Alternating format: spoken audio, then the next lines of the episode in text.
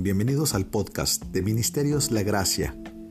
Esta es la reflexión del día en la voz del pastor Esteban Reyes.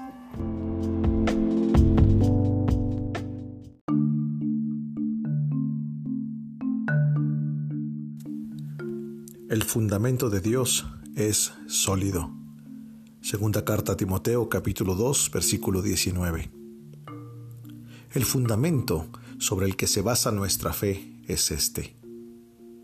Que en Cristo Dios estaba reconciliando al mundo consigo mismo, no tomándole en cuenta sus pecados, como dice segunda de Corintios 5:19.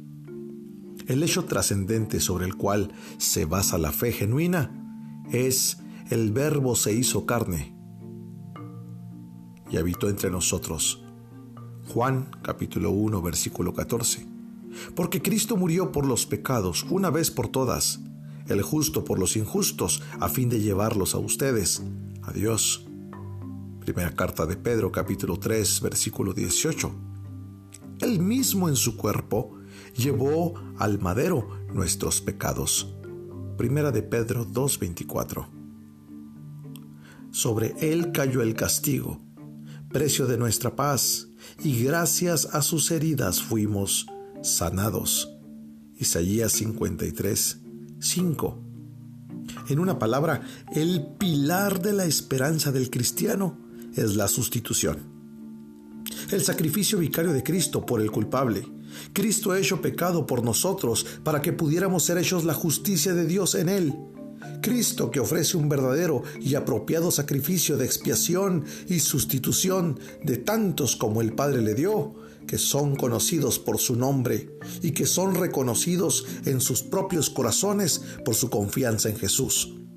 Este es el factor fundamental del Evangelio.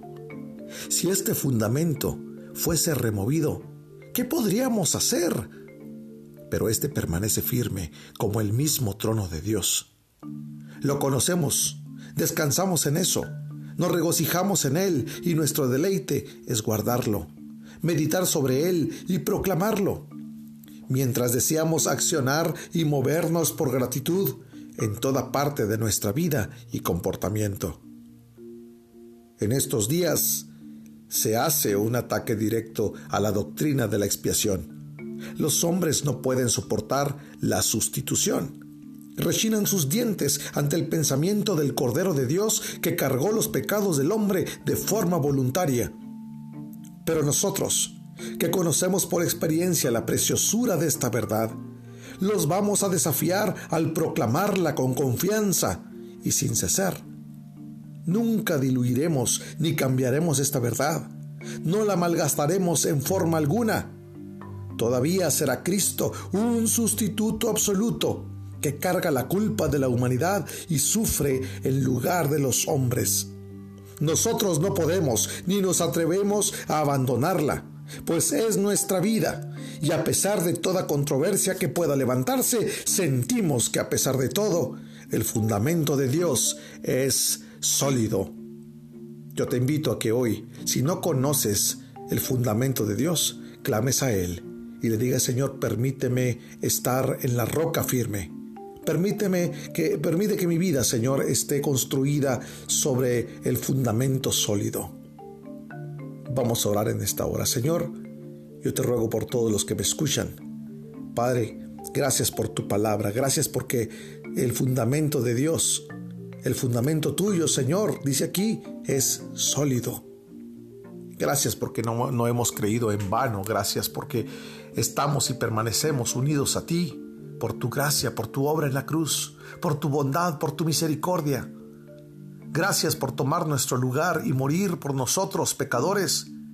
Gracias por darnos lo que no merecemos, que es la gracia y el perdón. Y gracias, Señor, por no darnos lo que merecemos, que es la muerte eterna. Señor, gracias por ser ese Cordero Pascual que tomó nuestro lugar.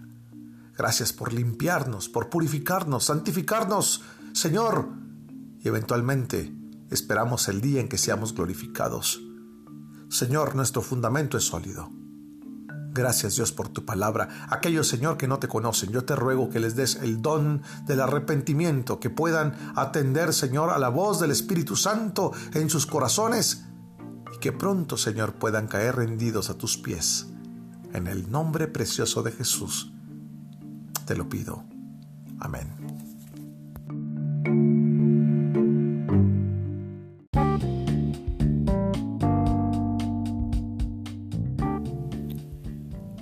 Esta es una obra clásica devocional de inspiración diaria por Charles Spurgeon, en la voz del pastor Esteban Reyes, desde Ciudad Juárez, Chihuahua, México.